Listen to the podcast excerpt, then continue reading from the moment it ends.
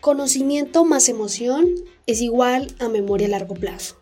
¿No te pasa que las cosas más aburridas nunca las recuerdas? O por el contrario, fueron tan aburridas que, que, las vas a recordar siempre. Bueno, quédate que yo voy a explicarte brevemente el porqué de esta situación y qué tiene que ver las emociones en todos estos procesos de aprendizaje. Vamos a ello.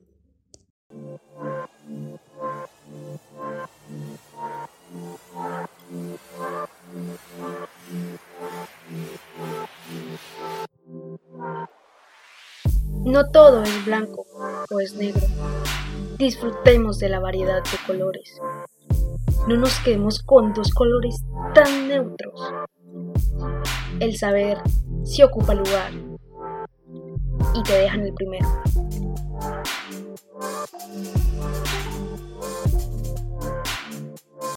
Bienvenidos, bienvenidos al episodio de hoy. Como ya lo había anunciado, el tema de hoy se centra en las emociones en el aprendizaje. Y bueno, es que viéndolo bien, desde, viéndolo desde una postura científica, biológica, un poco más humana, podemos entender la vía perfecta para, para estos temas de aprendizaje. Gracias a que la neurociencia se ha involucrado mucho en la educación, podemos saber de manera explícita cómo, cómo aprendemos y cómo aprende el ser humano. Y bueno, siguiendo con el tema central, para que un recuerdo se consolide en nuestra memoria necesita algo fundamental y es estar asociado a una emoción. Durante toda la vida, durante toda nuestra existencia, aprendemos infinidades de cosas, pero con el paso del tiempo solo algunas perdurarán, perduran en, en nuestros recuerdos. Por ejemplo, ¿no les pasó que en el colegio se acuerdan de cosas que le pasaron, así que los dejaron marcados porque o bien los hicieron sentir mal, los hicieron sentir vergüenza, tristeza o por el contrario se hicieron, lo hicieron sentir extremadamente feliz, orgullosos, les pasó algo que en definitiva eh, los colocó eufóricos o bien sea tétricos, muy tristes. Eso hace que nuestra memoria a largo plazo se consolide, que podamos de una u otra forma recordar esas cosas que están involucradas a la emoción. Ahora imaginemos, imaginemos que estamos en clase de historia y estamos leyendo sobre la Segunda Guerra Mundial, puede ser, ¿sí? Estamos leyendo un artículo o, bueno, la historia como tal. Y de repente el profesor se levanta y empieza a hablar con algún tipo de entonación, empieza a sacar accesorios, elementos, vestimenta, qué sé yo, para, para narrar con esa cierta entonación. Quizá en ese momento te invite a ser un personaje, te regale un palo de la escoba y te invita a que interpretes eh, el papel de un, de un personaje de esos que involucran la, guerra, la Segunda Guerra Mundial y que te toque actuar de una manera determinada, por supuesto, por supuesto que recordarás mil veces esa interpretación con el profesor, porque estaba lleno de, de emoción, estaba lleno de nervios, porque en cierto momento también nos da nervios y definitivamente vamos a recordar mucho mejor esa interpretación que hicimos con el profesor que la lectura que estábamos haciendo con anterioridad. ¿Sí? ¿Por qué? Porque están involucrados más cosas, está involucrado el movimiento, están utilizando, estamos utilizando el cuerpo, ¿sí? A, a, modo de ejemplo, eso es un ejemplo. Entonces, por supuesto que vamos a recordar ese momento, a recordar la lectura, porque la lectura en sí, si no le colocamos un tipo de emoción, no se nos va a quedar grabada. Entonces por eso es tan bueno la, la dramatización y, e involucrar el cuerpo junto con las emociones. ¿sí? Las emociones influyen en los procesos de, de, información, los procesos cognitivos como lo son la atención, la memoria, el razonamiento lógico, de forma que, que si son bien gestionadas, bien ligadas, nos ayudan a prestar atención a lo realmente importante. Sin emoción no hay curiosidad, no hay atención, no hay aprendizaje, no, no hay memoria. aquello que llama la atención y genera esa emoción, aquello que es diferente y sobresale de la monotonía, como el ejemplo que les coloqué de la lectura con la dramatización, es lo que podemos recordar con los días, los meses, semanas e inclusive años, porque ya cuando no estés en el colegio vas a recordar la dramatización y vas a recordar, ah, claro, así se, se desenvolvió la Segunda Guerra Mundial, estos fueron los hechos, esta es la cronología. ¿sí? Entendiendo ese papel de las emociones en nuestro aprendizaje, podemos propiciar y generar condiciones para espacios de aprendizaje motivado, llamativo, que nos impacte. Hay que ingeniárnoslas para poder aprender un tema para que no sea tan trivial, tan aburrido. Si tienes que aprenderte las, las partes de la célula, pues involucra los colores, las formas, tamaños, actividades, ¿sí? Eh, planifica actividades, dibuja, asocia, todo, todo ello son, son herramientas para sustituir la repetición. ¿sí? La emoción, visualización, acción y exageración. Esas son unas tácticas increíbles para poder memorizar. Y cuando necesiten estudiar, es muy bueno utilizarlas. Y bueno, como había dicho que iba a regalar un ejemplo de cómo memorizar en menos de un minuto unas cuantas palabras, pues aquí va.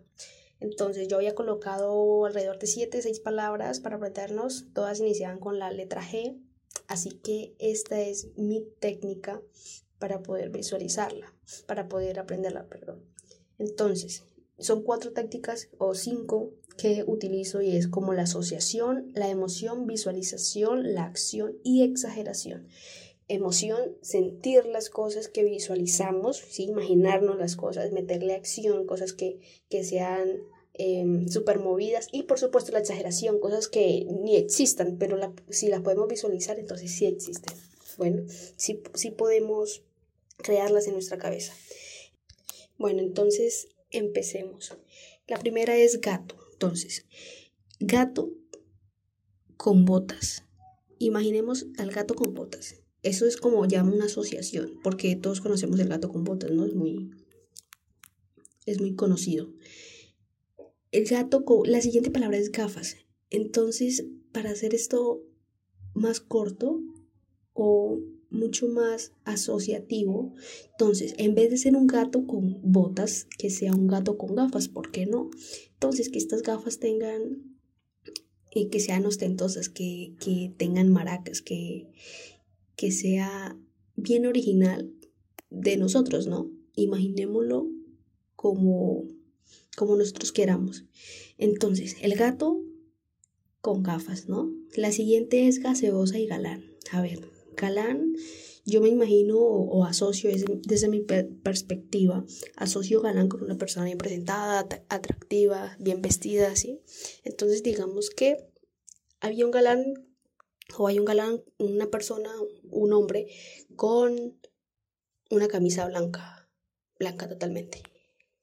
Bueno, gaseosa. En cuanto a la gaseosa, podemos decir, podemos imaginar que es la Coca-Cola o Pepsi, ¿sí? Coloquémosla de ese tono negro oscuro. ¿Para qué? Para que este gato con gafas, bien torpe, esa gaseosa la riegue encima del galán, ¿sí? Esta gaseosa Pepsi o Coca-Cola se regó en la camisa del galán blanca, una camisa nueva. ¿Qué pasa con eso? Sintamos la frustración de que se nos riegue esa gaseosa, ese líquido de ese, de ese color tan molesto encima de nosotros con nuestra camisa súper blanca, impecable, ¿sí? Eso es meterle emoción y eso también ayuda bastante a, a recordar. Entonces, el gato no con botas, sino con gafas, unas gafas ostentosas que aparte ni le dejan ver.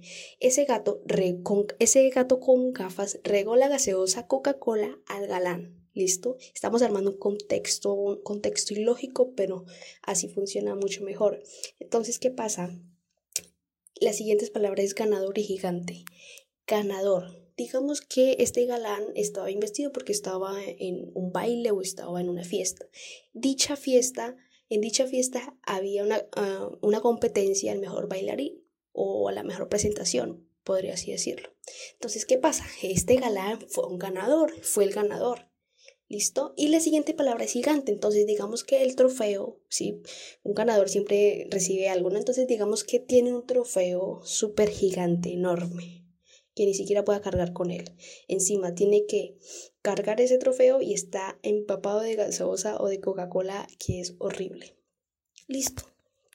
Esas palabras la podemos aprender en menos de un minuto con la visualización, emoción, acción, exageración y asociación, porque el gato con botas ya no es gato con botas, sino gato con gafas. Entonces, hacemos el recorrido para recordar en orden. Gato, ¿qué tiene? Gafas. ¿Qué hizo este gato torpe con gafas? Regó la gaseosa. ¿En dónde? En la camisa del galán. Sí, este galán estaba en una fiesta y fue el ganador de un trofeo súper gigante. Si ven cómo de manera tan sencilla y con estas cuantas cositas, cómo podemos eh, engañar a la mente y aprender tan fácil o memorizar tan fácil en vez de repetir en vez de, repetir y decir gato, gafas, gaseosa, gato, gafas, gaseosa, no. Así considero yo y me ha, me ha mm, funcionado en muchas ocasiones que se aprende así súper rápido y súper sencillo súper divertido además. Y bueno, ya con este ejemplo yo me despido. Eh, para poder memorizar y, hacer este proceso, falta decir que, no falta decir que es de, de concentración, porque hay que involucrar lo que les dije, ¿no? Todo esto de exagerar las cosas, hay cosas que no tienen sentido, que dije y no tienen sentido, o, o por el contrario pueden que sí, tengan asociaciones y todo eso. Entonces es nomás sentir cómo la gaseosa Coca-Cola se riega encima de nosotros es súper frustrante. Y bueno, entonces me despido.